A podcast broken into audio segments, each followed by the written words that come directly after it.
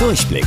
Die Radio Hamburg Kindernachrichten. Hier lernen auch unsere Eltern noch was. Mit täglich Togo. Ich bin Saskia. Hi zusammen. Viele von euch können schon wieder zurück in die Schulen. Habt ihr da eigentlich Internet und Computer? Und schreiben eure LehrerInnen auf Kreidetafeln oder gibt es moderne Tafeln, auf denen ihr zum Beispiel auch Videos gucken könnt?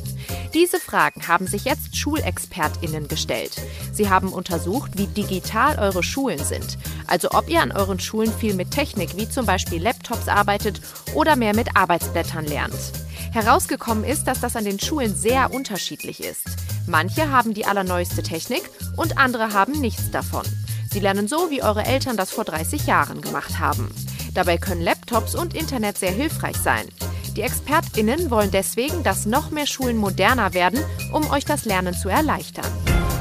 Wenn ihr aus dem Fenster guckt, seht ihr heute wahrscheinlich ziemlich oft die Sonne. Und das passt gut, denn heute startet für die WetterexpertInnen offiziell der Sommer. Der Frühling hingegen war in diesem Jahr viel zu kalt. Das hat jetzt der Deutsche Wetterdienst gesagt. Dort arbeiten Menschen, die das Wetter beobachten und immer alles aufschreiben, zum Beispiel die Temperaturen und wie viel Regen es gab. Vor allem in den Monaten April und Mai mussten wir dieses Jahr die Winterjacken nochmal rausholen. Damit war der Frühling das erste Mal seit langem zu kalt.